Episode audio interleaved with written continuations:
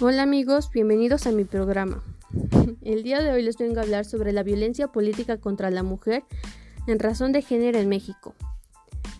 Para comenzar, un dato bastante relevante es que a través de la historia la mujer siempre ha sido tomada como un objeto de sufrimiento, violación, encarcelamiento y hasta ejecuciones y asesinatos durante distintas épocas de la historia de nuestro país.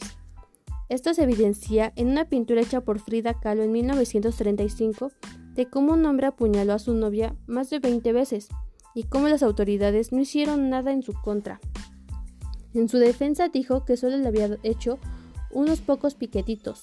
¿Lo pueden creer? Sin embargo, ahora que estamos en el proceso electoral, es necesario ver la participación de la mujer dentro de este ejercicio, en el cual se evidencia que aún existen mujeres que no ejercen su voto debido a la educación y cultura que tienen algunos mexicanos de menospreciar a la mujer, así como las agresiones verbales, estereotipos y visiones discriminatorias, las cuales pueden llegar a inducir a autoridades selectas mujeres a presentar renuncia al cargo. De manera que es importante que aquellos sepan sus derechos a recibir un trato digno, asistencia médica, psicológica y asesorías jurídicas si este fuera su caso.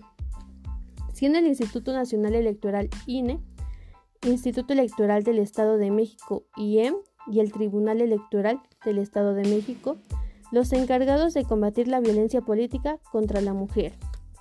Y lo que me resta decirles es, luchemos por nuestros derechos como mujeres.